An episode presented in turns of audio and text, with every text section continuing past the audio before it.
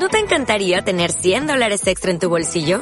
Haz que un experto bilingüe de TurboTax declare tus impuestos para el 31 de marzo y obtén 100 dólares de vuelta al instante. Porque no importa cuáles hayan sido tus logros del año pasado, TurboTax hace que cuenten. Obtén 100 dólares de vuelta y tus impuestos con 100% de precisión. Solo con Intuit TurboTax. Debes declarar para el 31 de marzo. Crédito solo aplicable al costo de la presentación federal con TurboTax Full Service. Oferta sujeta a cambios o cancelación en cualquier momento.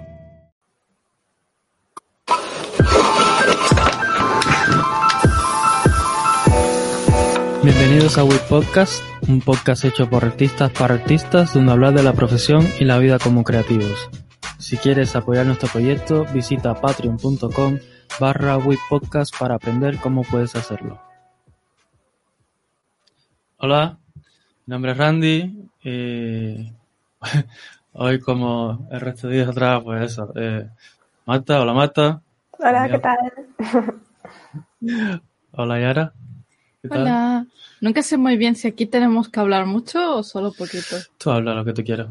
¿qué tal la semana? ¿Todo bien? pues hablando de eso, acabo de pensar que mañana por lo menos debería subir como el avance de lo que he estado llevando de portfolio que estoy haciendo en YouTube. Ah, sí, que Yara tiene un canal de YouTube y suscribirse. Todos, todos suscribiros. Yo no he hecho nada. Está toda la semana un poco rara y me ha costado sacar cosas. Y es como, lo hago y digo que no he hecho nada o me espero a que hacer algo y digo, la semana pasada no hice nada, pero aquí tenéis esto. Opciones. Sí. Esas son las que pienso ahora mismo. En fin. Marta, ¿tú qué tal?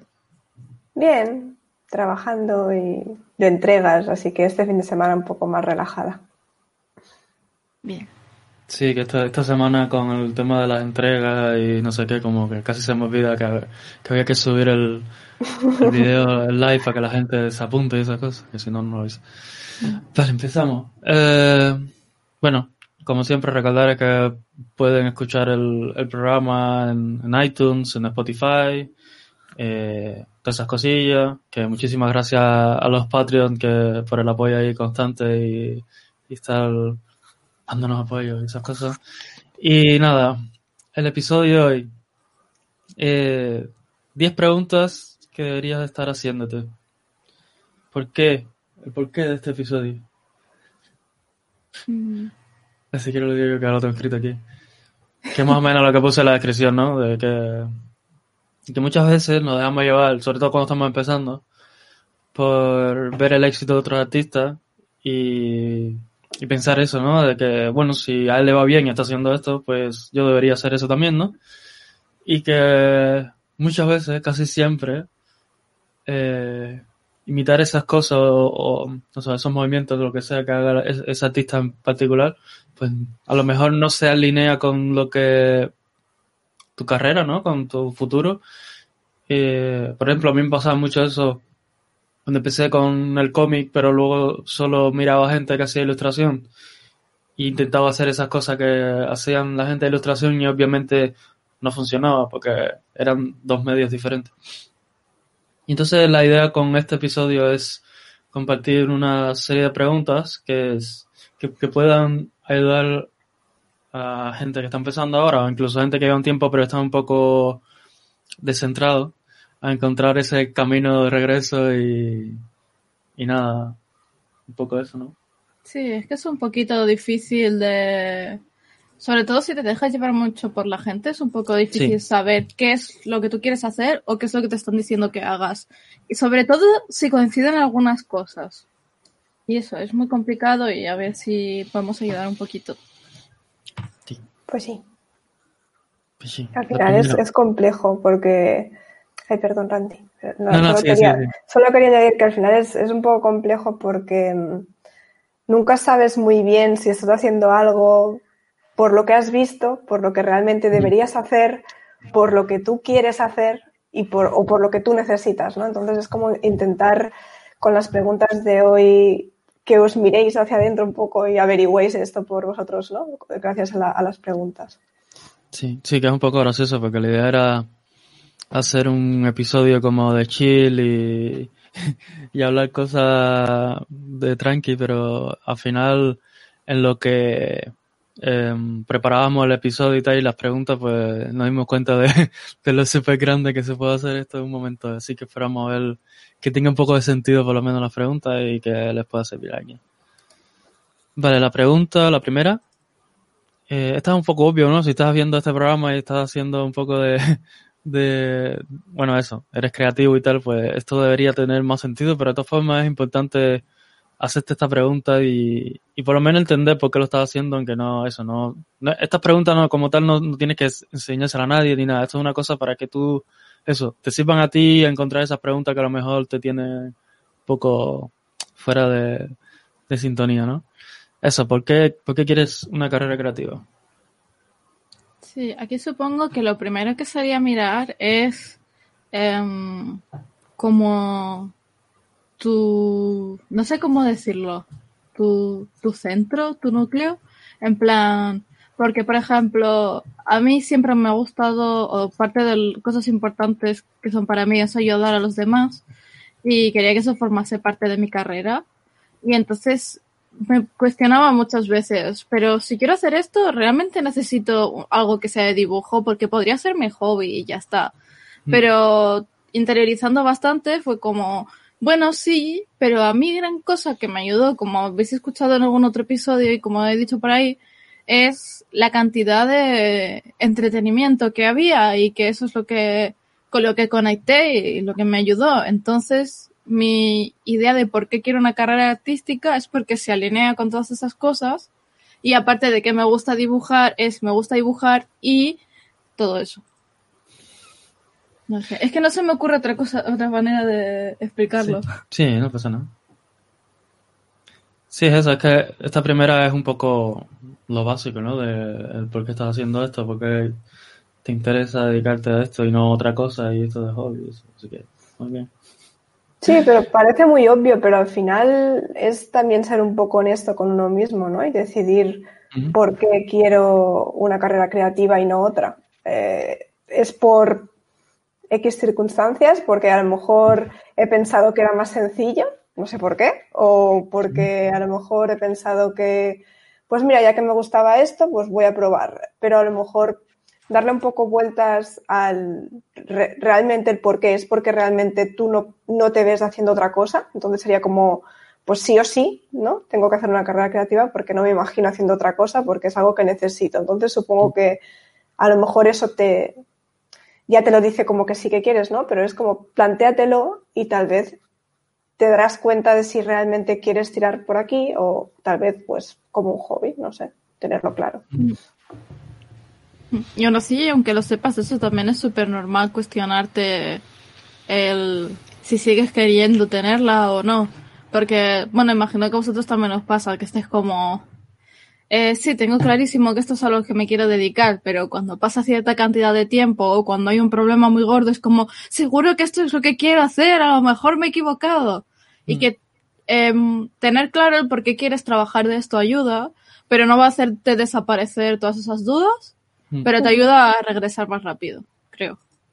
Sí, sí, un poco eso de la metáfora esa que, que escuché un poco una vez que me gusta mucho, que es en ese momento que está eh, viento en popa pero no ves tierra, así que estás haciendo esto ya, llevas un tiempo haciéndolo, pero no todavía no has aterrizado en un cliente importante o, o no te entra en comisión o lo que sea y tener claro esta respuesta pues te puede eso es lo que dice Aaron, ¿no? Que te puede llevar a, que continúes el camino y no te, o sea, no, te vayas por los lados o, dejes de hacerlo directamente, que hay mucha gente que le pasa que, que se rinden en este punto. Sí, creo que ese es un punto muy importante. El, para que no tires la toalla, para que no te rindas en los momentos difíciles, tener a lo mm. mejor esta lista te puede ayudar ¿no? a, a pensar, yo quería hacer esto por X. Entonces, verlo te puede animar, ¿no? Y a la vez, em, como ser consciente de las distintas dificultades con las que te vas a encontrar, asumir que va a pasar, pero eso, el tenerlo muy claro y, ver todos los motivos, pues te puede ayudar a volver a coger fuerzas. Pues sí. Vale, segunda pregunta. ¿Qué quieres hacer? Vale, esto, esto es eh, en, el sentido ¿no? de que al final dentro del mundo creativo puedes hacer tantas cosas que es infinito, ¿no? De hecho, no sé, con la misma ilustración o el mismo concept o lo que sea, como que hay un mundo de posibilidades de, de cómo hacer, cómo ganarte la vida con él, ¿no? Cómo, que eso ya lo, lo haremos más adelante, ¿no? Pero eso, llegar a ese punto donde tú estés cómodo con lo que estás haciendo y tal.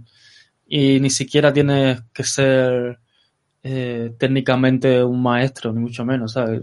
No sé, hay gente que triunfa siendo youtuber, donde el arte es solo un adyacente, pero, ¿sabes? Como lo que cuenta, pero no es necesariamente lo que le ha llevado al éxito, o gente que tiene su tienda online y vende productos, merchandising, cosas así, le va súper bien. Eh, es decir, hay un montón de cosas, el mundo de videojuegos, las pelis, cómics, etcétera. Entonces tener claro qué es lo que quieres hacer, pues te va a dar, obviamente eso, un, camino más claro de los pasos que debes seguirlo.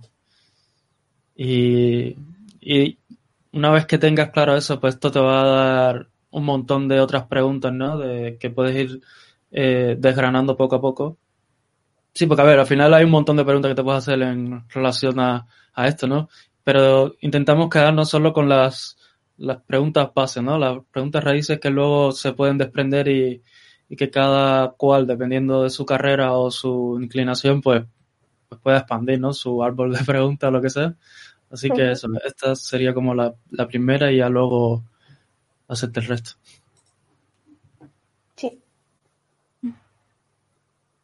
Yara, no sé si te ibas a decir algo.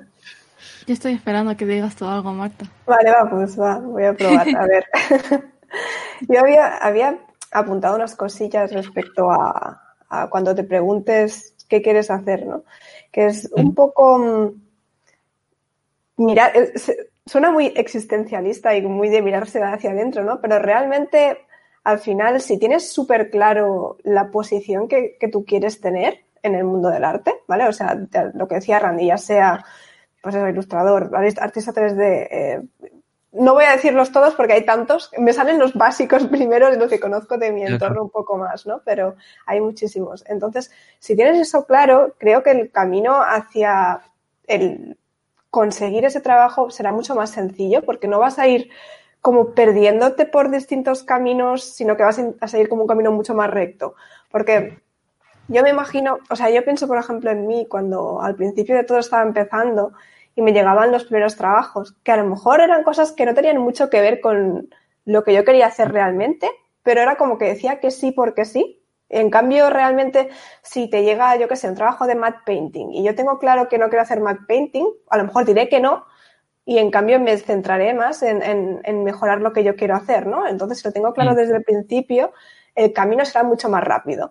Porque si no es como ir dando tumbos al final, es eso, es un día hago pues matte painting, que es como, como lo que empecé yo y no me veía, pero luego me viene alguien y me pide una portada para un libro que es mogollón de fotos, hay como fotomontaje. Eh, luego te viene otro y te pide un logo y dices, pues, pues sí, ¿no? Y es como que al final haces tanto que al final te puedes llegar a frustrar porque no consigues llegar a donde quieres y al final es un poco porque tú has ido aceptando las cosas que realmente no querías hacer o porque no te habías preguntado realmente qué querías, ¿no?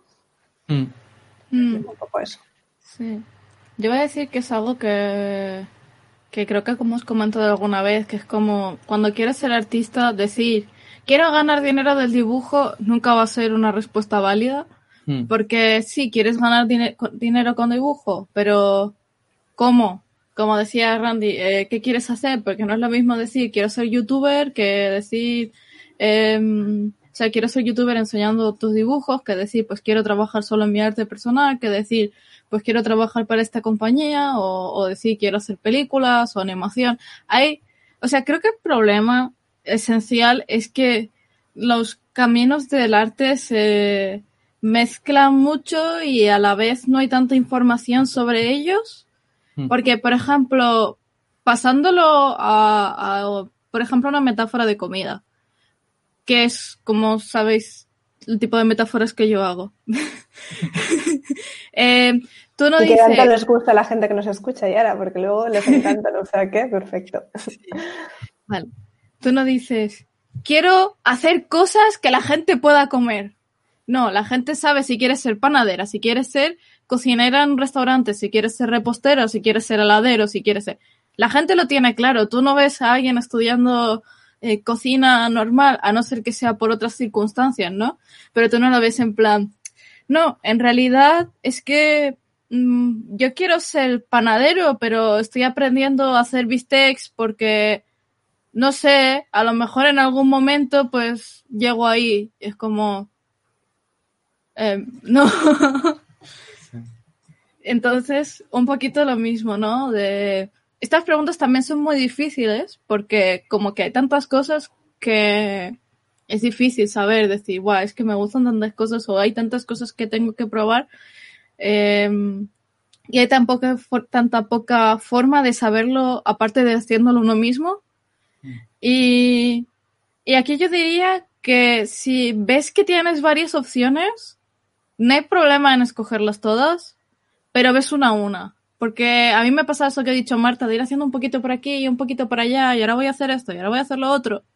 Y al final lo que pasa es que empiezas mucho y no terminas nada, y la experiencia no te sirve. Yo noto un montón de diferencia a nivel personal, a nivel profesional, a, todos los niveles, de cuando hacía un poquito de cada cosa y llegaba al mismo. Es que tampoco llegaba al mismo final, o sea que hasta ahí hay diferencia que ahora que estoy diciendo voy a hacer este portfolio, vale, ahora voy a hacer este, vale, ahora voy a hacer esta cosa, ahora voy a hacer este proyecto y luego haré este otro. Ahí noto un crecimiento real, eh, noto más qué cosas me gustan y qué no, y noto más eh, qué es lo que me llama más la atención, pero haciendo una, una cada vez no, no he llegado nunca a ninguna conclusión. Así que no pasa nada si tienes varias áreas de intereses, pero hazlas una a una. Sí, también que que esto no es una cosa que, es decir, las respuestas a estas preguntas no van a ser para siempre. Esto va a ser tu, momento ahora, ¿no? Ahora mismo, ¿qué es lo que te interesa a ti? ¿Qué es lo que quieres lograr? Y esto va a cambiar según vayas logrando esas metas o vayas llegando a esos sitios que te has propuesto, ¿no? Y lo mismo, el, el qué quieres hacer, pues también te va a, a suponer, ¿no? una respuesta a qué es lo que vas a necesitar luego para para desarrollar esa, esta carrera, ¿no? Por ejemplo, eh, si tú tienes claro que lo que te gusta es la ilustración de, de fantasía, pues no vas a poner eso, luego concept, lo que comentaba Marta antes, ¿no? Que diversificarte un montón y que luego no te lleva a ningún sitio. Eso. Sí. Em, yo quería añadir una última cosa antes de pasar a la siguiente, que es que em, a veces incluso haciéndonos esta pregunta y decidiendo que queremos hacer algo, rollo, pues voy a hacer conceptar, porque me llama conceptar, ¿no? Muchas veces creemos que eso es lo que nos interesa, pero luego cuando nos ponemos a hacerlo, nos damos cuenta de que no, de que realmente no, no nos gusta, ¿no? Porque a lo mejor, yo qué sé, por, por distintas circunstancias, a lo mejor por el ritmo de trabajo que requiere ser concept artist, por decir, por poner ese ejemplo. Te das cuenta de que no es lo tuyo porque a ti te gusta poder dedicarle mucho más tiempo a un trabajo y no tener que estar con el estrés, ¿no? Entonces, a veces, aunque tú te hayas hecho la pregunta, es posible que, que, eso cambie, que es un poco también lo que decía Randy, ¿no? Que a lo mejor ahora mismo quieres algo, pero luego cuando llegas a esa meta te das cuenta de que realmente no era eso lo que te gustaba y eso también está bien, ¿no? Al final todos a lo mejor probamos algo, luego no nos gusta y queremos cambiar de disciplina artística, ¿no? Eso tampoco no habría problema. Sí, sí, sobre todo eso que desde afuera parece una cosa completamente diferente. A mí me pasó el año pasado, después de tantos años haciendo ilustración, que tenía en la cabeza de que quería probar concept, quería probar concept, quería probar concept. Y hice eso, eh, mandé portafolio y tuve una oportunidad de hacer una prueba con AtomHack y solo haciendo la prueba ya me di cuenta que concept no es para mí porque, es decir, me, me, encanta la exploración, pero también me gusta llegar siempre a un producto final y, y pasar tiempo en ese producto final y ilustración en definitiva. Y, eso, ni siquiera terminé la prueba porque, porque eso me di cuenta de que no era lo mío. Pero muchas veces no te das cuenta hasta que lo pruebas en, eso, en, en, un ejemplo real, ¿no? Que, una compañía te, te, haga una prueba así, por ejemplo. Y tenía otra cosa, pues, ah, una pregunta que nos han hecho. Eh, ¿Creéis que no es positivo querer dedicarse a varias cosas? Me encantaría dedicarme al cómic, ilustración y concert art. ¿Respuesta? Um, ya es lo que he dicho antes ya. Em, puedes dedicarte a varias cosas, pero ve una por una. Y yo te diría que quizá dejas el cómic al final, a no ser que tengas muy claro que quieres empezar por cómic, porque lleva muchísimo trabajo y vas a tardar menos en hacer un portfolio de concept y tenerlo listo para tener trabajo que en conseguir un buen curro con el cómic. Mm. Y eso. Pero sí, mientras puedas llevarlo bien y mientras vayas a una cosa a la vez, luego cuando ya lo tengas todo ya podrás ir mezclándolo porque lo habrás explorado en profundidad. Mm. Pero eso, no veo problema. ¿Marta?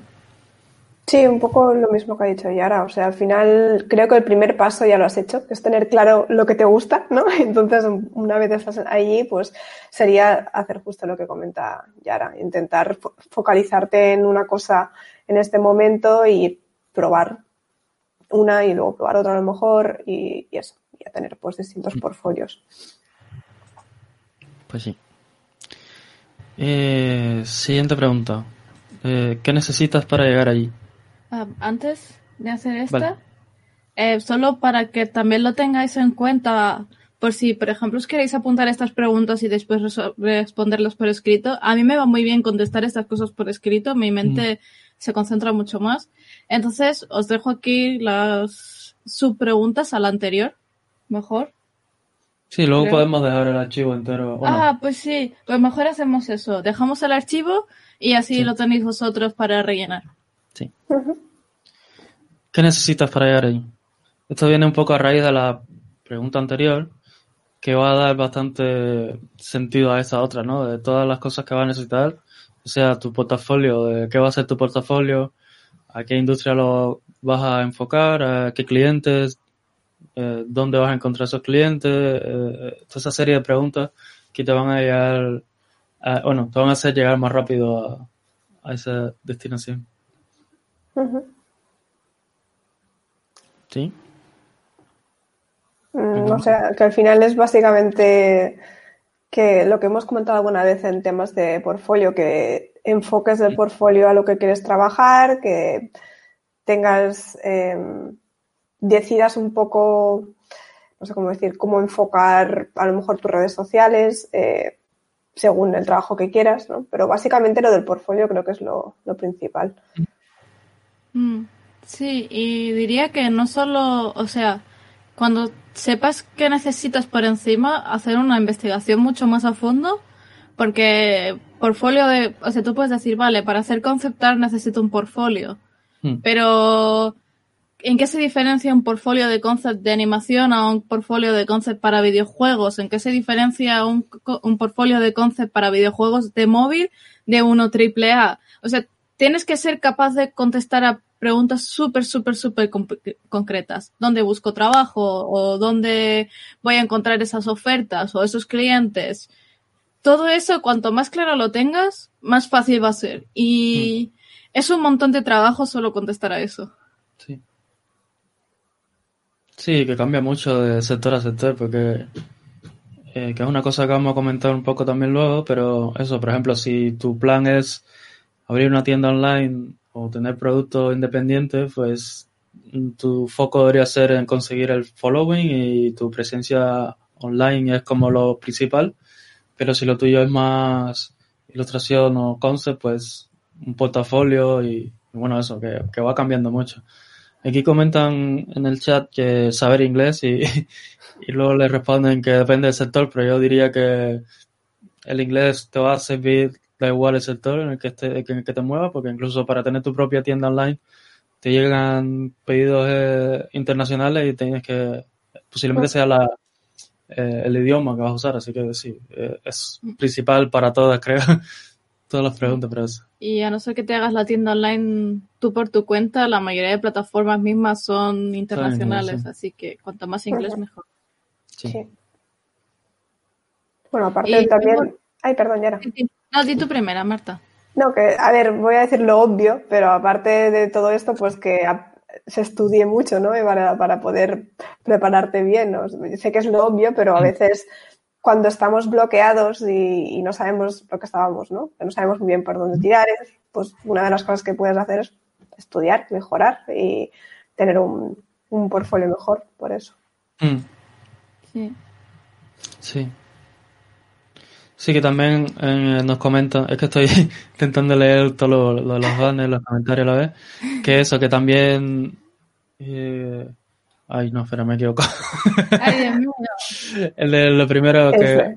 Lo primero que aprendería es marketing y sí, el marketing es como una herramienta súper útil y también creo que da un poco igual el sector, porque incluso, bueno, no sé, hay mucha gente que solo estando en el sitio correcto ya le llegan oportunidades, pero si no es tu caso y estás lejos de ese sitio, no sé, Estados Unidos, que es principalmente el sector, pues el marketing es súper fundamental para llegar a cualquier puesto o trabajo o lo que sea.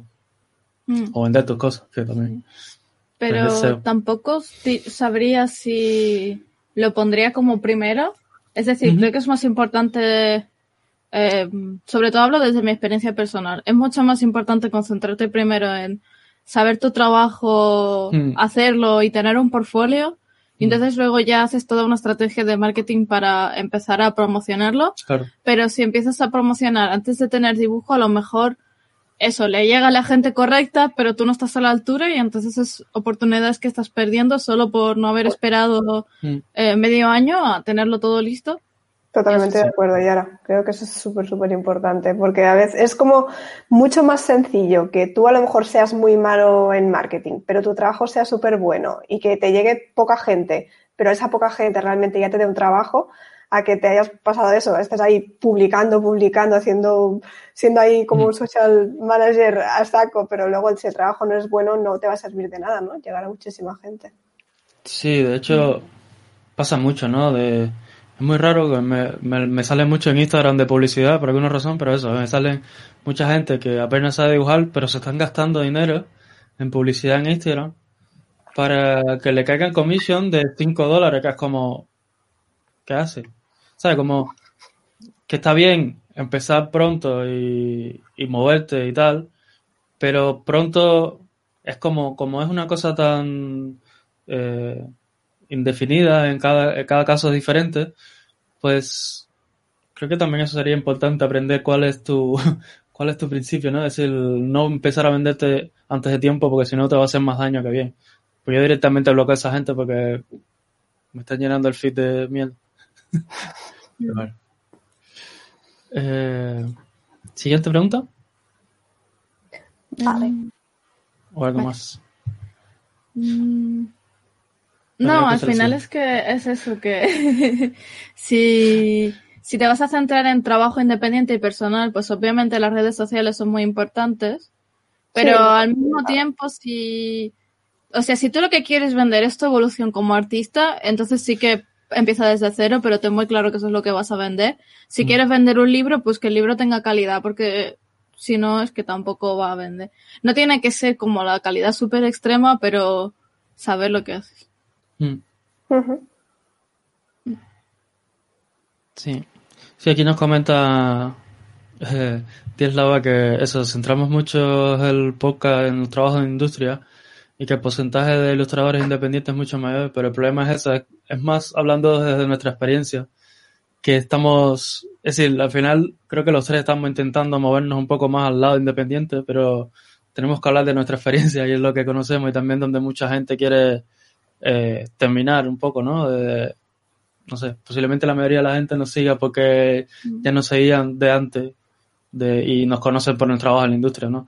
Entonces, por eso hablamos un poco enfocado a eso, pero poco a poco eso, ya cuando vengan más invitados y tal, que estamos buscando, el problema es que es muy difícil, porque invitados de independientes, de habla hispana, hay como muy pocos que le vaya bien, de verdad, como, no sé. Ay, metamos a Caro Guaro, pero en realidad también trabaja la industria. Sí, sí, pero, pero es eso, es como que, son muy poquitos, ¿sabes? Y entonces estamos intentando ir, pero, pero poco a poco. Sí. También es como que con el arte independiente, pensando en artistas que sigo independientes, sí. como que eso sí que es como a cada persona individualmente le funciona una cosa completamente distinta. Sí. Y es muy difícil dar un consejo general porque, em, por ejemplo, hay una artista que se llama Lorena que mola un montón lo que hace. Lorena, no me acuerdo. La pues, sí. Sí. Que habrá lanzado un Kickstarter con diseños de sus camisetas y lo está petando en internet. Y, y es, o sea, es el primero que hace y le está yendo muy bien. Y entonces es como, eso, cómo le funciona a ella y el producto que hace es muy diferente, por ejemplo, al que haría Lois en su trabajo personal. Y al mismo tiempo es muy diferente del de su amiga Yamila que también va por otro lado completamente distinto. Entonces, poner un ejemplo como súper general, mm. no hay nada que se aplique. Es arte independiente, así que te tienes que vender tú. Mm. Sí, y si quieres ser, por ejemplo, youtuber, es un camino totalmente distinto, ¿no? Y también serías artista independiente, o sea, que al final es complejo. Yo creo que eso, al ir trayendo o intentando encontrar gente que sea independiente, ya pues poco a poco daremos su, su perspectiva, ya que como nosotros no somos artistas independientes, pues... Está bien. Sí, sí, poco a poco. Vale, esta, esta pregunta es un poco... Eh, que te la encuentras por ahí un poco chorra, ¿no? Pero en este caso tiene mucho sentido, porque también te ayuda, ¿no? De, la idea de si tú dentro de cinco años no te ves haciendo lo que estás haciendo ahora, es decir, ¿por qué, por qué estás haciendo lo que estás haciendo ahora, no? Es como Mm, deja de perder tiempo y ponte a hacer eso que, te interesa hacer a ti. Hmm.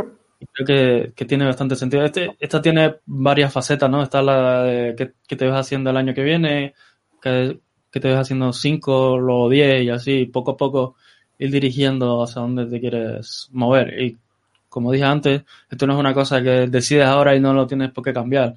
De aquí a cinco años a lo mejor te ves haciendo una cosa completamente diferente y eso también está bien, pero está bien hacerte la pregunta desde ahora para que para ir enfocado en, esa, en ese camino. Mm. Creo que a veces pensar en metas a corto, medio y largo plazo creo que es algo muy importante, no solo en, el mundo, digamos, artístico, o sea, no solo en tu trabajo, en la vida en general. Sonará muy existencialista, pero es eso. Realmente creo que es muy importante tener unos objetivos ya definidos e intentar yo creo que es importante intentar verlo sin, como si no hubiese ninguna circunstancia que te afectase. O sea, ¿qué te gustaría? Eh, ¿Cómo te gustaría verte en, eso, en cinco años? Sin que no hubiera nada que te lo impidiese, ¿no? ¿Qué, es lo que, te gustaría? Entonces, creo que, que si dejamos aparte todo lo que te puede como afectar haciendo que no puedas llegar, creo que tenerlo súper claro lo que, lo que realmente quieres es como la prioridad, ¿no? Es como tenerlo muy claro y ya luego, aunque te vayan pasando cosas, es como que poco a poco podrás ir pasando los baches, ¿no? Pero ponerte objetivos. Es como que además tener un objetivo siempre te ayuda a tener como ilusión por algo, ¿no? Es como, suena aquí como muy, no sé, raro, como muy positivo, pero realmente a mí al menos me ayuda, ¿no? Tener un objetivo. Mm. Entonces, como poco a poco, cuando consigues ese objetivo, pues si, si no te pones otros, como que te puedes sentir como un poco perdido. Entonces, a mí, por ejemplo, me pasó que al principio era, bueno, pues quiero trabajar para Magic, ¿no? Y ahora que lo he conseguido, es como que, es bueno, pues ahora quiero mi IP, pero es como tenerlo, ir, ir encontrando objetivos que a lo mejor, lo que decía Randy, a lo mejor cambian, ¿no? También, porque yo me acuerdo cuando fui al THU hace tres años, que había, estaba Riot ahí y yo pensaba, Buah, me molaría un montón curar para League of Legends. Y ahora, ahora lo pienso y digo, pero ¿en qué estabas pensando? O sea, mi estilo no se parece en nada a League of Legends. Entonces, como, ¿por qué yo pensaba que molaría currar para allí? ¿no? Entonces es como, a lo mejor si hubiese tenido esta lista, me hubiese servido, ¿no? Porque me acuerdo que estuve, que estuve hablando pues ahí con la gente de Riot, que hice entrevista con ellos y todo, y era como, ¿por qué? ¿No? Es como, y además que también tendría que haberme ido a vivir allí, ¿no? Si me hubiesen cogido y es como, tampoco me veía yo viviendo en Estados Unidos, entonces es como, por eso es como mm. que a veces te dejas llevar porque es como, uy, pues porque todo el mundo quiere trabajar en Riot, porque no voy a querer yo, ¿no? Entonces tenerlo, eso, hacerte estas preguntas y tenerlo claro creo que es muy importante. Mm. Mm. Sí, también. Bueno, que eso, el tema de las compañías grandes y tal, que también está muy relacionado con la... Bueno, eso estamos haciendo spoiler. próximamente. Así que nada, próximamente. Ya. Sí. Eh, no, iba a decir primero que me habéis dejado casi sin nada que decir, porque todo lo habéis dicho súper bien y súper guay. Sí, y... ¿Qué puedo añadir? A ver, sé que hay algo, siempre hay algo. Em, por ejemplo, que a mí me agobia mucho pensar en dentro de tanto tiempo, mm. porque cinco años son un montón de años y cuando todo es incierto, es como, como ahora, ¿sabes? Que vamos a estar en cuarentena otros seis meses más, es como, guau, pero si yo quería volver a viajar el año que viene, ay, todo al traste otra vez. Eh, no, pero eso, que cuando hay mucha incertidumbre en tu vida, es muy difícil eh, plantearte cinco años. Así que intenta pensarlo, no como en algo fijo en piedra, como han dicho Randy y Marta, puede cambiar y durante el tiempo también puedes cambiar de idea. Piénsalo más como un futuro idílico al que quieres aspirar, pero que va a pasar en un tiempo real. ¿Sabes? De... Porque es que en cinco años se pueden hacer muchas cosas muchísimas. Y el dibujo además es algo que tu mejora tampoco la vas a ver al momento, la vas a ver al cabo del tiempo y cuanto más mejores, tardas más años en darte cuenta de toda la evolución que has tenido o de pequeñas cosas que has ido cambiando. Así que planteátelo como que es algo muy cercano y muy lejano a la vez, si sirve de algo. Y si te agobia mucho, pues intenta pensar, vale, vale, no cinco años, voy a hacer primero tres meses. Pues en tres meses me gustaría tener esto y esto. Vale. Y después de esos tres meses, ¿cuál sería el siguiente paso que me molaría? Y hacerlo así hasta llegar a los cinco años. Y entonces es como, vale, pues me gustaría estar trabajando aquí, haciendo esto, viviendo de esto y teniendo estas cosas. Hmm. Y entonces luego lo revuelves para atrás para ver si lo que te has propuesto se puede hacer en ese tiempo. Hmm. No sé, quizás es muy complicado, pero es que yo soy muy complicada. No, no, creo que está muy bien lo que has dicho Yara. Además, al final, viéndolo en, términos como más pequeños, es mucho más, es más sencillo verlo alcanzable, ¿no? Como mm, que, lo ves como, que de hecho es algo que, siempre hemos ido diciendo en el podcast de, por ejemplo, cuando estás haciendo un dibujo, una ilustración, ¿no? De ponerte ciertos objetivos diarios para poco a poco, para no agobiarte, ¿no? Porque pensar en mm. algo a, a largo término, como dices tú, es como que te puede agobiar un poco, entonces es verlo así como en pasos pequeñitos creo que puede ayudar también. Pues sí. Y también que como todavía no ha pasado, puedes tener muchos futuros alternativos con... con... No me sale la palabra. No sé qué. Da igual. Futuros alternativos y que al menos el tener esos futuros alternativos te ayuda a saber cuándo cambiar o si lo que estás haciendo te está funcionando o no y lo que sí que me ha dado mucha cuenta es que la persona que nunca me sabe contestar a esta pregunta, aunque sea, o sea, que no puede ni siquiera irsele la olla, normalmente terminan dando muchas vueltas y sin llegar nunca a ningún sitio. Mm. O sea, es como que em, eso, es como, bueno, ¿qué te gustaría hacer dentro de cinco años?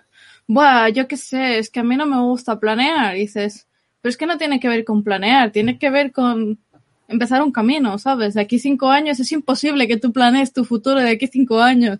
Nadie planeó la pandemia y está pasando. Hmm. y, y eso, pero si tienes como una meta, pues más o menos ya vas buscando los caminos por ahí. Y si tienes cinco metas, ya vas buscando los caminos. Pero si no tienes nada, es que lo más seguro es que vueltas en círculo. Hmm. Ya. Al final sí he dicho muchas cosas. Bien, muy bien. sí. La siguiente. ¿Para quién estás creando? Supongo que esta debió haber sido la segunda, pero bueno. Que es un poco esto, ¿no? De la idea de. Bueno, hay varias ideas aquí. Pero la primera es esto, ¿no? De muchas veces, yo qué sé, a lo mejor tus padres te metieron en la cabeza que tenías que ser artista o que tenías que estar pintando, lo que sea, o no sé, en la escuela te juntaste mucho con una persona que le encantaba dibujar y te, y te contagió esa pasión, pero realmente no, no es tuya y la estás arrastrando, la estás arrastrando y lo estás sufriendo un montón o lo que sea y no estás haciendo lo que, lo que de verdad te gusta. Y lo mismo pasa con hoy en día las redes sociales, ¿no? De que a lo mejor estás haciendo fanar o estás haciendo una línea de dibujo de trabajos que, tiene, que son muy populares, pero realmente no te llena a ti. Y tener claro eso te va a ayudar a, enfocar otra vez, ¿no? ¿no? A, a, focalizar tu trabajo y hacer lo que realmente te llena a ti y lo que te puede llevar a un puesto. Al final, si tú lo disfrutas, pues la gente también va a sentir eso y, y como que va a encontrar eso, a lo mejor son menos gente, pero esa gente va a sentir mucho más ese sentimiento de que tú lo estás disfrutando y no sé, por lo menos es, mi experiencia también con eso. Sí. Yo creo que es, es, un punto muy importante que os debéis preguntar a vosotros mismos, porque al final a veces lo que decía Randy de, de con gente que has estudiado, ¿no? Que a lo mejor esa gente dice que su sueño es publicar un cómic y estar en el salón del cómic vendiendo el cómic. Y tú, ah, buah, pues tengo que esforzarme para hacer un buen cómic. Y a lo mejor a ti no te gusta hacer cómic, pero lo estás haciendo porque has pensado que eso es lo, que realmente deberías hacer porque esa persona lo ha hecho, ¿no? O ves mm. el trabajo de Lois, que es ahí súper famoso, ¿no? Y, y que le va súper bien. Y ahora entonces todo el mundo quiere dibujar como Lois y tú también, porque si a ella le va bien, a mí también, ¿no? Entonces es como intentar olvidarte de eso y pensar en lo que harías tú, olvidarte de, lo, que, la, otra, la otra gente quiere. Exacto. Mm. Sí, yo creo que es súper fácil caer en que, ¿sabes? Al margen de estar haciéndolo por influencias, sino como porque te mola mucho la idea de hacer eso, pero no hacer eso, en plan, Buah, es que yo me imagino em, haciendo ilustraciones para el LOL y tiene que molar mucho hacer eso. Y te gusta la idea de alguien haciendo eso. Pero en realidad, el hecho de hacer ese tipo de trabajo no te gusta. Es como lo que, por ejemplo, comentó Randy con el concept. A ti, Randy, la idea de hacer concept te gusta un montón, mm. pero al momento de hacerlo no te lo pasas tan bien. Si no hay un producto detrás, me refiero. Y eso es algo que es muy fácil de caer, sobre todo con las empresas grandes, en plan, Buah, es que te imaginas lo que molaría haber trabajado para esta película o para este juego y eh, sí, la idea mola un montón, pero hasta que no te pones a investigar de verdad lo que es el trabajo que hay que hacer y no lo pruebas, realmente no estás sirviendo tu propósito si no te gusta, estás sirviendo la idea de que creo que en parte es por lo que mucha gente se apunta a, estudiar artes o lo que sea, porque les mola mucho la idea de pintar, pero luego cuando ven todos los struggles y todos los problemas que hay, y todas las ideas de olla y los dolores de cabeza, es como, bueno, pues la idea de quedarme todo el día pintando me gusta, pero lo que es pintar de verdad y tener que romperte la cabeza con la iluminación, con las proporciones o con lo que sea, pues lo paso tan mal que no me sale a cuenta. Como hobby sí, pero como trabajo no. Sí, además creo... Ay, perdón, Yara. Perdón. No, no, di, di.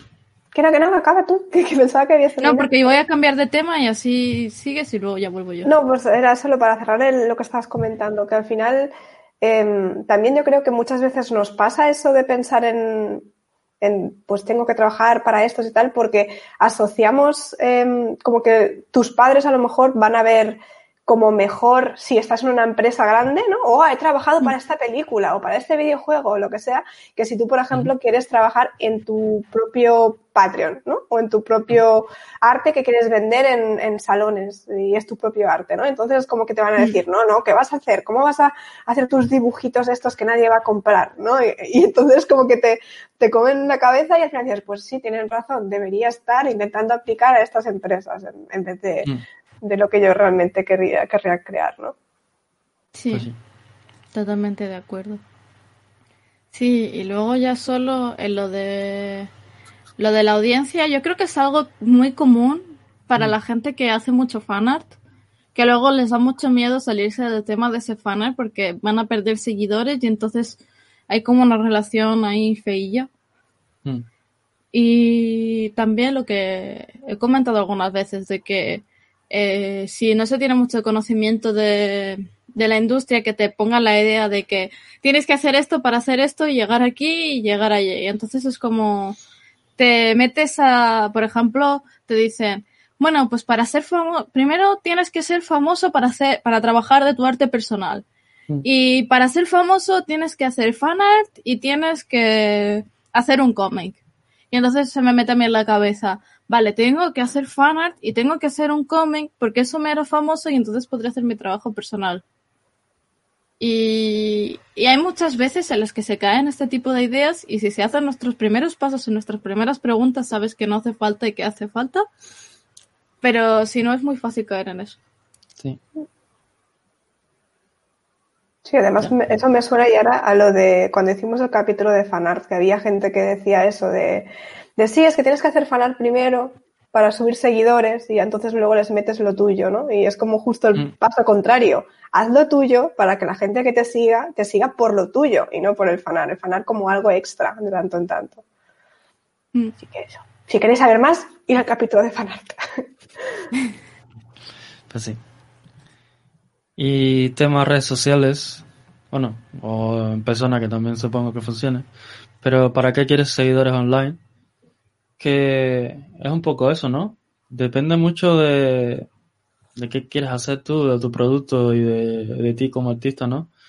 Que eso, si vas a tener una tienda online, vas a tener, eh, vas a ser artista independiente y cosas así, pues obviamente necesitas de de, el marketing, de social media, de, de ads y cosas así, porque si no, cuesta mucho. Eres una persona en un océano de personas intentando venderse y vender una cosa, un producto y, de ilustradores y de demás.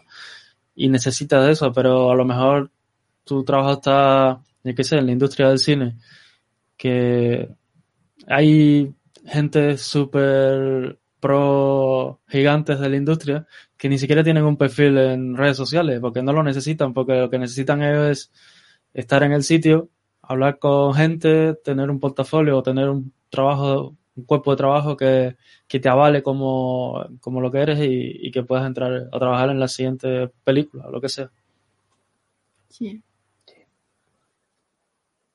Sí. Vale.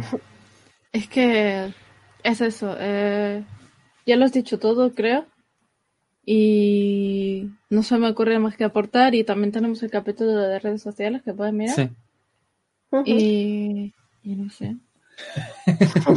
Me has dejado. Ay. Lo has explicado muy bien, Randy. Venga, siguiente. Eh, ¿Puedes cuantificar en objetivos a dónde quieres llegar? Pásate, Ay, ¿por qué hablo yo lo de los objetivos? Ay, qué curioso.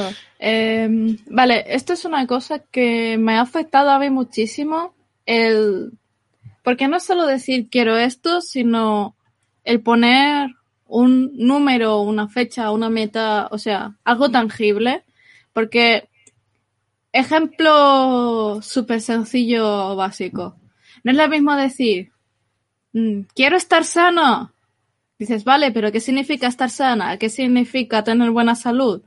Pues significan un montón de cosas. ¿Qué quiere decir? ¿Que vas a hacer ejercicio? ¿O que vas a comer más sano? ¿Que vas a comer más fruta? Y decir estar sano no es un objetivo alcanzable y por eso nadie lo cumple cada vez que se lo propone en Año Nuevo. Porque eso no va así. Si lo que dices es, vale, mm, quiero cuidar mi salud y lo voy a hacer comiendo una fruta más al día. Eso sí que es cuantificable porque es una fruta más. Ya está. Y ahora me encantan tus ejemplos.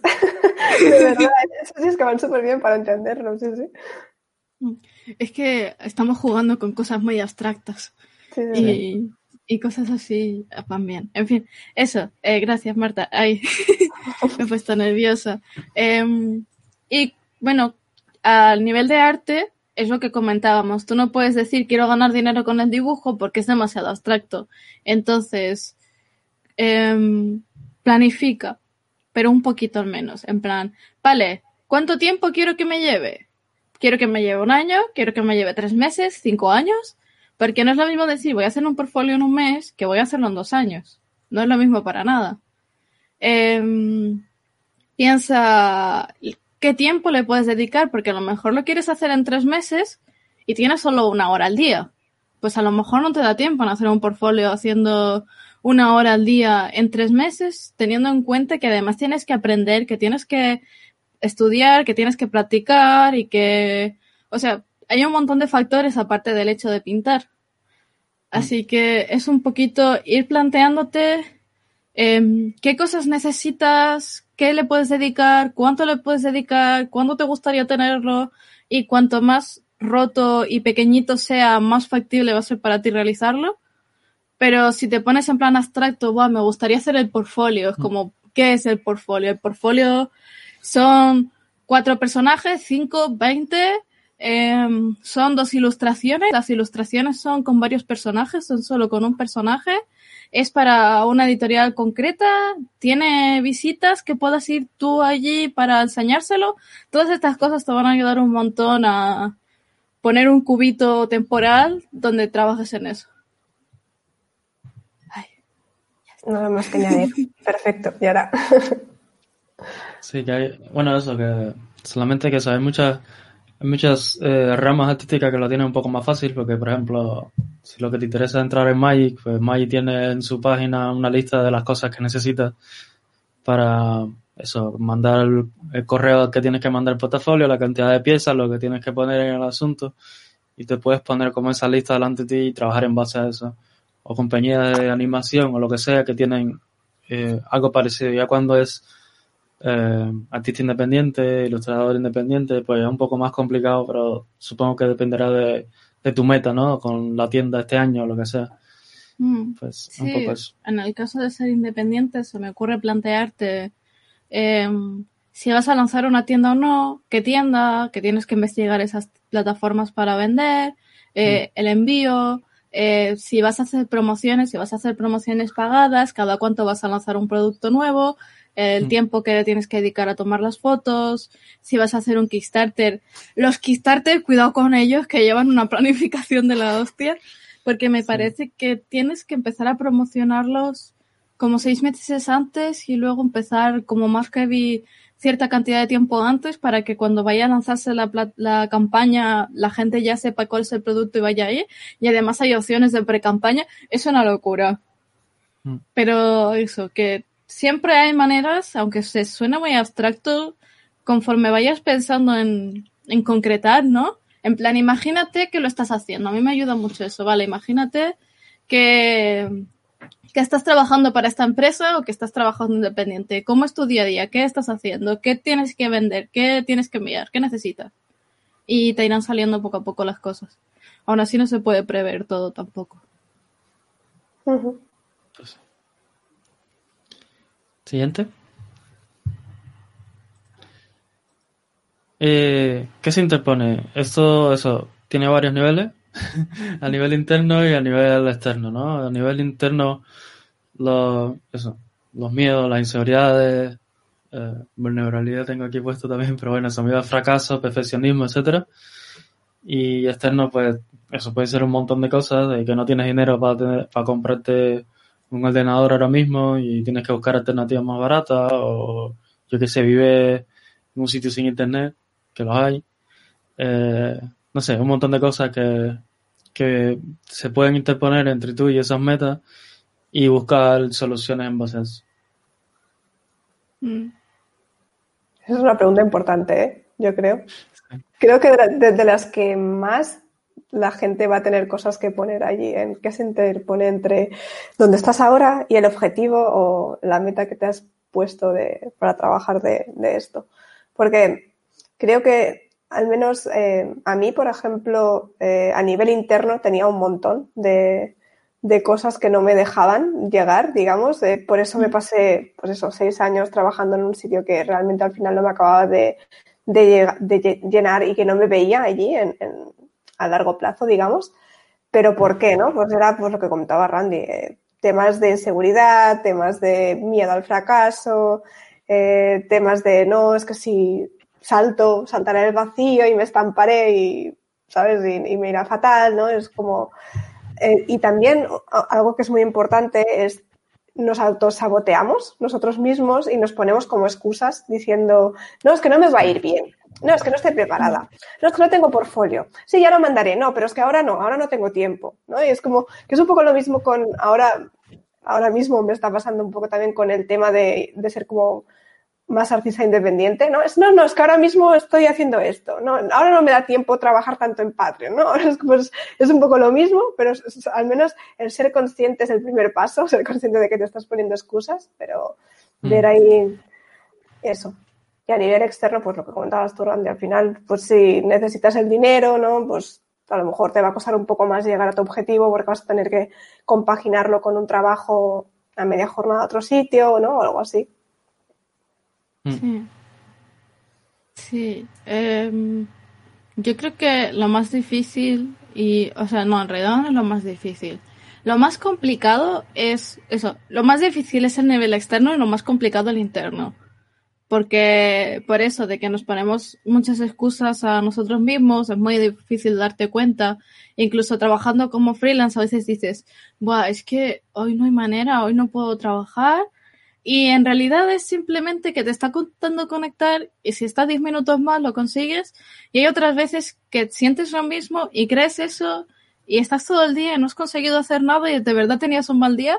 Entonces, al ser tan complicado darte cuenta de cuando te pones excusas, cuando no, cuando estás sufriéndolo, tienes que tener como una gestión emocional brutal para poder hacerlo o tienes que ir descubriéndolo poco a poco y sufriendo mucho y es normal y no pasa nada.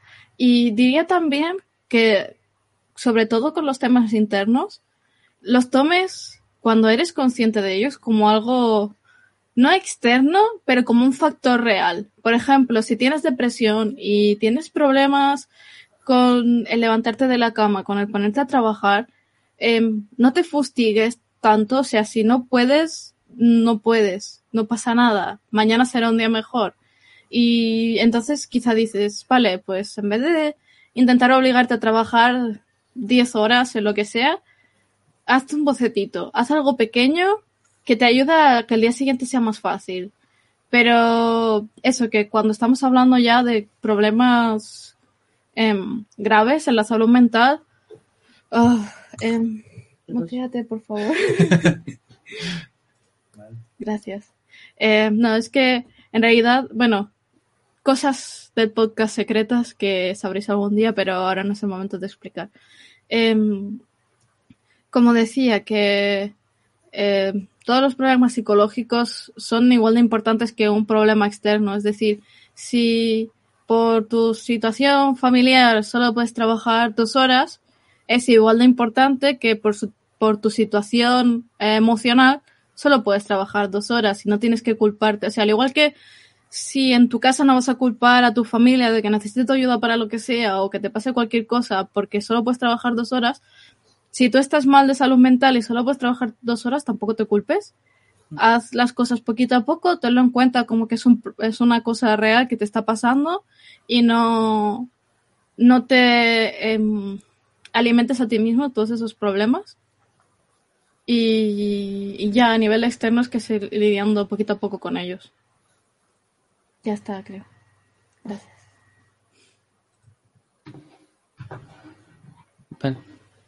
Eh, ¿Algo más que añadir, Marta? No, por hoy ya podemos pasar al siguiente. Siguiente. Eh, ¿Qué cosas te echan para atrás de tu carrera y qué peso tiene? ¿Quién empieza? Mm, vale, empiezo yo. Así ya sigo trabajando. Eh, cuando hablamos de estas cosas es pensar más en el sentido de que todo tiene sus pros y sus contras, pero hay contras que te joden la vida y hay contras que no. Por ejemplo, si odias con toda tu alma las redes sociales y no puedes con ellas porque te da mucha presión el tener que socializar, el tener que interactuar con la gente o el hecho de estar en el punto de mira, porque les pasa a algunos artistas que cuando llegan a cierta cantidad de seguidores, les abruma un montón la cantidad de gente que interactúan con ellos y como que les cuesta lidiar con la gente que, critica o que está todo el rato escribiéndoles. Y puede ser algo em, no peligroso, pero muy malo para ti. Y saber si, por ejemplo, quieres ser un artista independiente y te vaya bien, lo más seguro es que termines con muchos seguidores en redes sociales y que tengas que interactuar con mucha gente, que tengas que estar todo el rato contestando email y yendo a los correos. Si odias ir a correos o buscas una alternativa que no tenga que ser ir a correos o, no te vale la pena ser ese, o sea, tener ese tipo de trabajo. Es como, yo lo leí una vez en, en un podcast que hablaba sobre un libro. Ahora mismo no recuerdo el libro, pero lo buscaré. Que es, a eso le llamaban como sándwich de mierda, que es como, sí, el término es muy divertido, pero serían un poquito esas cosas con las que te parece bien lidiar, aunque son una mierda, como eso, el tener que hablar con gente. A lo mejor es agotador, sea como sea, pero a lo mejor hay gente que no le duele tanto, que puede pasar por ello, que le da igual que la gente sea una hater en internet y puede vivir bien con ello. Y eso, em, son cosas con las que puedes o no lidiar con ellas siendo negativas. A lo mejor en el trabajo de concept, por ejemplo, sería quizá la velocidad con la que tienes que entregar trabajo y el ritmo que tienen y eso, pues quizás si no puedes lidiar con eso o con dejar las cosas sin terminar, que es lo que a Randy le pone nervioso. Si no puedes lidiar con esas cosas, pues a lo mejor, por mucho que te guste la idea de trabajar de esa cosa, no te gusta trabajar de ello realmente. O sí, pero lo otro te hace tanto daño que no te sale a cuenta. Eso. Sí, yo tenía apuntadas aquí unas cuantas cosas con las que a veces la gente no quiere lidiar y aún así se obliga a ser artista porque les gusta, que es como, por ejemplo, eh, saber, o sea, aceptar que no vas a saber nunca suficiente y que tienes que estar aprendiendo constantemente, que eso es algo que, hay mucha gente que le cuesta y como que a la mínima que no encuentran trabajo se frustran y lo quieren dejar en vez de pensar, bueno, pues a lo mejor es seguir aprendiendo, ¿no? Ir, ir compaginándolo con el trabajo que tengas y dedicarle unas horas al día o a la semana y poco a poco ir aprendiendo un poco más, ¿no? Pues ser consciente de, que tienes que lidiar con eso em, y que a la vez es como el mismo hecho de que no vas a tener recompensas inmediatas, que eso es algo que también cuesta asumir a veces, que la gente es como, bueno, pues ya está, he terminado la, carrera o ya he estudiado tanto, pues ya está, ¿no? Venga, trabajo y a lo mejor pues no estás al, al nivel, ¿no? Y tienes que asumir pues eso. O por ejemplo la tolerancia a la incertidumbre si eres freelance si no eres capaz de vivir con el hecho de que a lo mejor hay un mes que no tienes trabajo y luego otros se acumulan y, y a lo mejor, pues eso, no, no, eres capaz por temas de ansiedad o lo que sea, pues o, o intentas arreglar esa ansiedad yendo al psicólogo o lo que sea, pues, o, mm. pues a lo mejor pues no es lo tuyo y te va mejor estar en un estudio o en una empresa, ¿no? Pues es como eh, aceptar eso. Y luego lo que comentaba ya era de las redes sociales, que a lo mejor si no eres capaz de aceptar que haya gente que te ponga comentarios negativos o que haya gente que no valore lo que haces, pues a lo mejor tampoco es para ti, ¿no? Entonces, ser consciente de, las cosas. Y luego también con lo que comentabas ya era de, ser concept artist, por ejemplo, no solo con lo de concept artist, pero si trabajas haciendo keyframes para películas o cosas así, por ejemplo, em, como artista de, para pelis suele ser como una herramienta tú, o sea, no eres tanto como un artista, sino una herramienta de alguien que está por encima de ti. Entonces puede ser muy frustrante a veces que tú lleves semanas y semanas haciendo concepts para que luego venga eh, el nuevo director de esa película porque lo han cambiado, porque el otro lo ha dejado y te diga, no, todo lo que habéis hecho fuera empieza a hacer otra vez, ¿no? Y, y, es como que a lo mejor esa frustración no eres capaz de aguantarlo, ¿no? Y a lo mejor te parecía perfecto estar trabajando para películas de Hollywood, pero en cuanto te has metido en eso, como que no es lo tuyo, ¿no? Y es, pues eso, aceptar que a lo mejor, pues, eh, ser eh, artista de keyframes o concept, pues no es para ti y tienes que, que, hacer otra cosa. Que eso va un poco relacionado con lo que estaban comentando alguna gente en los comentarios, de que querían ser un concept, pero luego pues ya no, ¿no? Pues un poco lo mismo. Mm. Sí, también. Bueno, Randy, si tú quieres decir. Sí, sí, sí. Vale.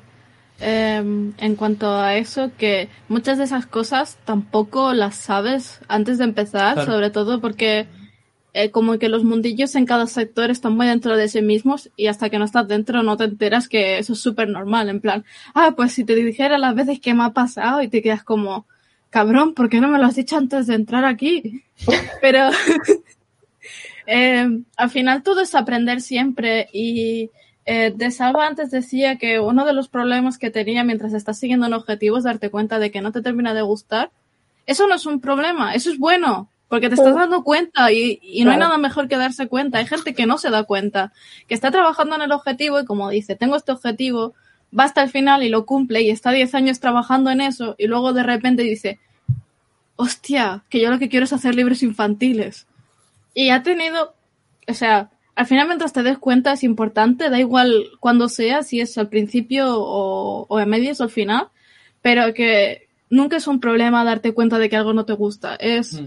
vale, ahora puedo actuar y puedo hacer algo con respecto a esta cosa que me hacía tanto daño, o que no me sentaba bien o que no me estaba llenando porque al final todo va de eso, nunca lo sabes todo, siempre es prueba y error y siempre van a haber problemas. Los crees tú, los cree la sociedad, los creen los virus, siempre hay cosas. ya. Sí. Sí, que también, por ejemplo, en el mundo del concept, que hay otra parte que es un poco lo que comentaba más antes. Si a ti te gusta sentir propiedad sobre las cosas que creas, que, eso, eso fue un comentario que tuve con alguien que se dedica a hacer esto eh, pues, de, trabajo. Y es eso, es como, eso, tú no eres un artista realmente, aunque tu título con ser artista lo ponga, pero... No, no, hay muchas veces artista, Claro, no, pero me refiero que aunque tú estés contratado como concert artist y te identifiques como concert artist, realmente eso no significa que es la parte de artista de, de que tú estás creando algo, pues es muy, es muy abstracta en ese sentido, porque muchas veces es eso, tú estás haciendo una cosa para una compañía y muchas veces lo que tú haces ni se ve, ni sale en un juego o el producto que estés trabajando. Y si tú eres una persona que necesita de esa de esas credenciales o de ese ownership, no sé cómo se dice en español ahora por alguna razón, pero bueno, eso, de sentir que lo hiciste tú, de que lo creaste tú y que es tuyo, pues considerar ti es posiblemente el peor campo para ti porque la mayoría de las veces ni te van a dar crédito, ni tú no existes, tú eres una persona de esa compañía y esa compañía como identidad crea un producto, pero tú no eres el artista creador de eso. Hay muy pocas compañías que dan ese crédito al artista, así que tener cuidado. Es una parte aparte del, de la pregunta en sí que, que me pareció curioso comentar. Sí, aparte, Randy, para cerrar ya este aspecto, incluso cuando haces content es muy posible que, que, tú no seas el único artista que esté trabajando en el concept de un personaje, que haya a lo mejor cinco personas más. Entonces, a lo mejor tú haces un concept que a ti te gusta mucho, pero eso, que lo descartan y no aparece nada de lo que hayas hecho durante un mes, a lo mejor, en, haciendo varias pruebas de, de ese personaje, lo que comentaba antes, ¿no? Que al final pueden cambiar mm. de opinión cada dos por tres y, eso puede ser muy frustrante. Mm. Sí, eso pasa hasta con. Bueno, creo, creo que eh, en casi todas las empresas estas grandes, pues incluso en ilustración, la gente que hace los splash art de Riot, esa gente son. Yo, yo que sé qué cantidad de gente trabajando en la misma pieza, aunque sea tuya, pero viene uno y te mete 20 brechazos encima, te cambia la cara del personaje y tienes que aguantarlo. Y según qué artista, pues eso no, no está bien con él. A mí me pondría súper mal. Y mm. por eso me gusta más la parte del freelance y, tener mi trabajo y ya está. Y aprovechando que los dos sois, porque estamos hablando mucho de concept y no de ilustración casi, decidme sándwiches de mierda de, de la ilustración. De la ilustración. Ah. Mm. Tener que esperar un año a veces para, o dos para que salgan las cosas, pero eso también está en, en películas y videojuegos, así que tampoco. Sí, en casi todo. Mm. Sí, depende, es que depende mucho. Mm. Porque, por ejemplo, uno grande para mí es lidiar con art director de mierda, que, que es como que tienen una visión muy, muy pobre, ¿no? O le gustan las cosas eh, típicas, clichés, o cosas así, ¿sabes? y al final tú tienes que hacerle caso porque son los que te están contratando, los que te están pagando. Y por eso mm, también me, quiero tirar más al lado independiente porque puedo, eh, eso, tengo control total de esas cosas. O cuando te piden un cambio así súper, súper estúpido que no aporta nada a la imagen o en plan, no sé, que se piensen que es, bueno, sobre todo al director, porque hay muchos ejemplos así pequeñitos que puedo dar de, haber trabajado con gente que no tiene ni puta idea. Y, es muy, muy, muy difícil lidiar con eso. Mm. A mí solo se me ocurre uno, pero creo que, que es em, aplicable a todo el campo artístico, que es el hecho, el cansancio mental que te puede dar por estar buscando opciones para expresar la idea que estás ilustrando. Pero eso creo que, eso es aplicable a todo. Pero eso, que al final no es un trabajo automático de uno más uno son dos o lo que sea, o pongo este código y me sale, ¿no? Es como que, tiene mucha más. Camisa para Pero porque tú ahora intentas buscar un poco el, desgranarlo para que sea como un poco más automático, ¿no? Pero, pero eso. No, al contrario, es, no sé, a mí me cuesta mucho la parte de, de hacer siempre lo mismo, ¿sabes? Como es como, por eso tengo problemas con estos directors, ¿no? Que tienen una visión muy, muy monótona, ah, sencilla, repetitiva. Y entonces a mí lo que me gusta es salirme de esa caja siempre, ¿sabes? Si yo llevo haciendo, por ejemplo, a mí me pasa lo mismo con Maggie, de que después de ciento treinta y pico cartas, pues te cansas un poco de ser el típico personaje gritando la pantalla y quieres hacer otras cosas. Y cuando haces, mandas ese boceto y el directo te dice, no, no, no, hazme el personaje gritando la pantalla, pues eso estresa mucho, es la parte que me estresa. Pero la parte de buscar alternativas es como lo que me mantiene a mí en operativo, porque si no es que no, no pudiera hacerlo. Es como me cortan mucho la sala y ya me, me frustra mucho. Mm. Sí. Yo diría... ¿Eh? ¿Esa funciona? Sí. Vale. Yo diría que, por ejemplo, a mí algo que me echa para atrás de, hacer ilustraciones y por eso no hago tantos, es que estoy muy acostumbrada a pensar solo en el personaje, entonces pensar en la escena entera me cuesta un montón, el visualizar todo el entorno. Y a veces es como, oh, es que así ya se entiende lo que quiero decir. No hace falta, pero sí hace falta porque es lo que tiene una ilustración, que es una escena. Y luego también, que es como que hay veces que sí que disfruto de Mm, trabajar en el acabado de las cosas, mm. pero también hay muchas veces que es como, es que sé que podría estar mejor, pero es que ya se entiende, de verdad necesito pintar esto. Y un poquillo esas cosas, que eso, hay veces en las que sí me lo paso bien. Eh, también tengo que decir que nunca he renderizado como una ilustración completa, solo hacer cosas con shading precisamente porque es mucho más rápido. Y pronto haré algo así, que estaba haciendo unos tutoriales para, para aprender con ello, pero creo que es algo que a la gente que no hace cosas renderizadas le cuesta en general, que es como eh, lo que se habla siempre de que cuando llegas al 80% de la pieza, tienes que invertir después el 80% del tiempo en terminarla y que quede bien. Ese, 80, ese 20% restante de la pieza me, me drena el alma.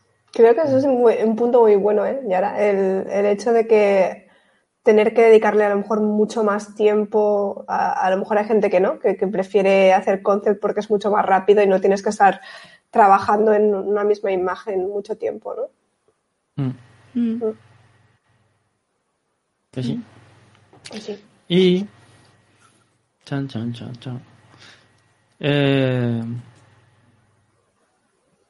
Lo gracioso de esta de cuál es tu idea de éxito, es que tenemos un programa entero preparado solo de este, así que la vamos a dar aquí. Pero eso, este es, un, es uno bastante importante también y que va, creo que va a ser fundamental tener claro esto para poder responder el resto de preguntas también, ¿no? Porque, bueno, por lo que ya os explicaremos en un próximo programa. Quizás un poco más dejarlo así, pero bueno, es que es eso, tenemos un montón de cosas y ya llevamos hora y cuarto hablando de esto. Y solo con esta pregunta pues nos vamos a extender un buen ratito más. Así que le, lo dejaremos para un siguiente programa. Creo que tenemos preguntas en el chat. Mientras las vas buscando, aprovecho para decir, pero eso es muy buenas noticias para todos vosotros porque ahora podéis pensar en vuestro concepto de la idea del éxito y venir preparados para escribirnos en el próximo programa en directo y hablamos todos juntos sobre el tema. Hmm. A ver, eh, no encuentro preguntas. Y a continuación vamos a proceder a contestar preguntitas.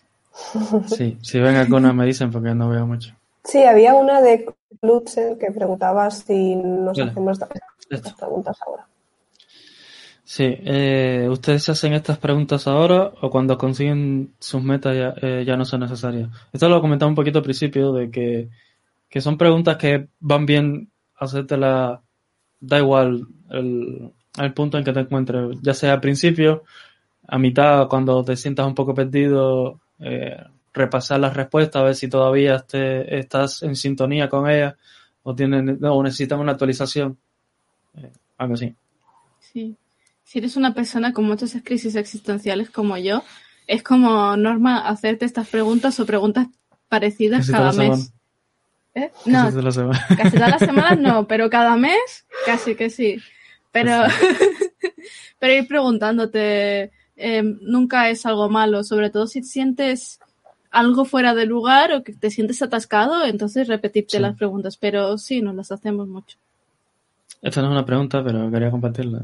Que es la primera vez que os puedo coger en directo y solo quería deciros que muchísimas gracias por vuestro contenido. Ay, gracias, a ti. También he eh, visto por ahí a Ricardo diciendo que nos ha visto en directo también. Vale, que me sale mucha gente. Había sí, para, para próximos programas, para próximos programas, eh, poned delante de la pregunta la palabra pregunta en mayúscula para poder pillarla más rápido, porque si no es que... Sí, que últimamente nos están haciendo muchas, sí, sí ¿no? Sí. Ya debería ser eh, casi una sección al final del podcast, sección de preguntas y respuestas. Sí. Bueno, había una que de Javi Carmona que comentaba que, que tiene un trabajo que no es de arte, con un sueldo fijo. Ya está. Sí, eso sí quieres seguir tú. Hola, a mí se me interpone que ya tengo un trabajo que no es de arte con un sueldo fijo y me parece muy arriesgado dejarlo y lanzarme a la aventura, aunque el arte es realmente lo que me gusta. ¿Respuesta? Bueno, es que no es una pregunta. Em, consejos, dad consejos. Sí, Marta, tú que tienes experiencia en algo así.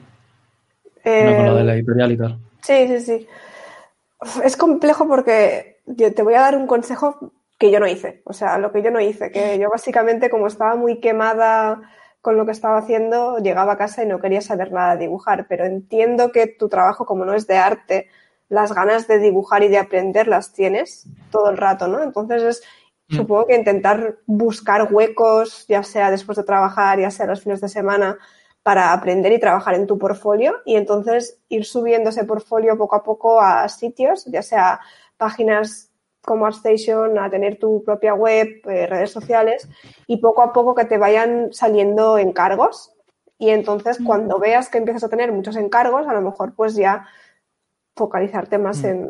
en, arte, ¿no? Y poder hacer el, salto. Eh, hay gente, mm. yo conozco por ejemplo un artista que trabaja en Magic ahora mismo que que tiene aún un trabajo de otra cosa, porque no se atreve, pero porque es una persona, pues eso, que tiene hijos y todo eso, entonces como que le cuesta mucho hacer el, paso, también porque es americano y en Estados Unidos necesitas mucho más dinero para sobrevivir, digamos, entonces entiendo que es aún más complejo.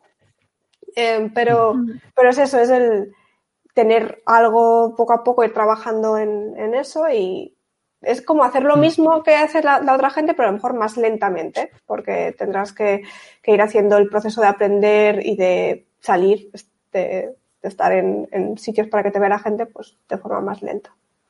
Mm. Sí, también quería comentar que, que muchas veces no tenemos muy claros eh, en qué punto estamos, ¿no? De, de si estás listo para dar el salto o no. Y que también te puede ser de utilidad, que, a ver, va a sonar un poco que estoy vendiendo aquí las mentorías y tal, pero no sé, un portafolio review con un artista que se dedica a lo que te interesa a ti, te puede dar un montón de respuestas que necesariamente cuestan mucho encontrar por tu cuenta. Hmm. Que eso, eso me ha pasado mucho, mucha gente se acerca para eso, un portafolio review y eso. Hmm. Que si pueden pagarlo mejor porque obviamente cada el tiempo es muy limitado y si son artistas que están trabajando profesionalmente pues mira, te están tirando un cable, pues mm. por lo menos una eso. Sí, es que tanto em, saltando a la piscina directamente y a ver qué pasa, como haciéndolo poquito a poco, las dos cosas tienen muchos pros y muchos contras. Sí. Y si uno de los grandes contras es que necesitas el dinero y necesitas el trabajo, saltar a la piscina quizá es lo peor que te pueda pasar porque a no ser de que tengas un plan súper claro y sepas que eres una persona responsable y, esas cosas, eh, te puede destrozar por dentro la idea de tengo que conseguir trabajo ya, pero tengo que invertir 15 horas para terminar esta ilustración o esta pieza y el portfolio no lleva... Es que un portfolio no son dos días, son eh, meses. Porque no es solo hacer uno, no es solo hacer una pieza. Sí, es siempre, es siempre. Y cuando no tienes trabajo y lo necesitas, la presión de tengo que trabajar ya, pero tengo que dibujar, pero tengo que trabajar, te puede destrozar. Y es tener muy claro qué riesgo prefieres coger, si tardar más y seguir con el dinero o si a ver mm. qué pasa. otra pregunta que tenemos por aquí, bueno, esta para mí supongo que en relación a lo que mencioné antes. Eh, che, Randy, ¿te ha pasado a la inversa? Que te hayan pedido cambios en el trabajo que tú dices Joder, qué buen cambio. Sí, totalmente. Eh, pero depende mucho de las directas, ¿no? Obviamente eh, pasa mucho y, y, también me pasa que, sobre todo antes, que cogía un montón de ilustraciones a la vez y estaba ahí lo que estaba intentando era terminar rápido y me mandaban estos cambios y me jodía la vida. Pero luego ahora viéndolo en perspectiva es como, guau, es que hicieron la pieza infinitamente mejor. Que muchas veces la parte de sangre y de mierda es el momento en que tú estás y no tanto la director, pero, pero sí, ha pasado mucho también. Eh, aquí tenemos... Eh, una, bueno, ¿qué recomiendas para mejorar, practicar cuando tienes poco tiempo? Únicamente los fundamentos, eh, proyecto a corto plazo. Pues mm. esos son dos muy buenas. Hacer un proyecto a corto plazo y bueno, depende mucho del sector, supongo. Si, si es ilustración, por ejemplo, si fundamento en Fire, muchos estudios de peli y cosas así, y tener un proyecto que no necesariamente necesites más, yo qué sé, una cosa que puedas hacer en un mes o algo así. Es decir, un mes en cuanto a los días que le puedes dedicar, pues va muy bien. Tenemos un episodio entero de, de proyectos, pues, eh, bueno, sí, de de retos, que te puede ir muy bien para eso. Sí.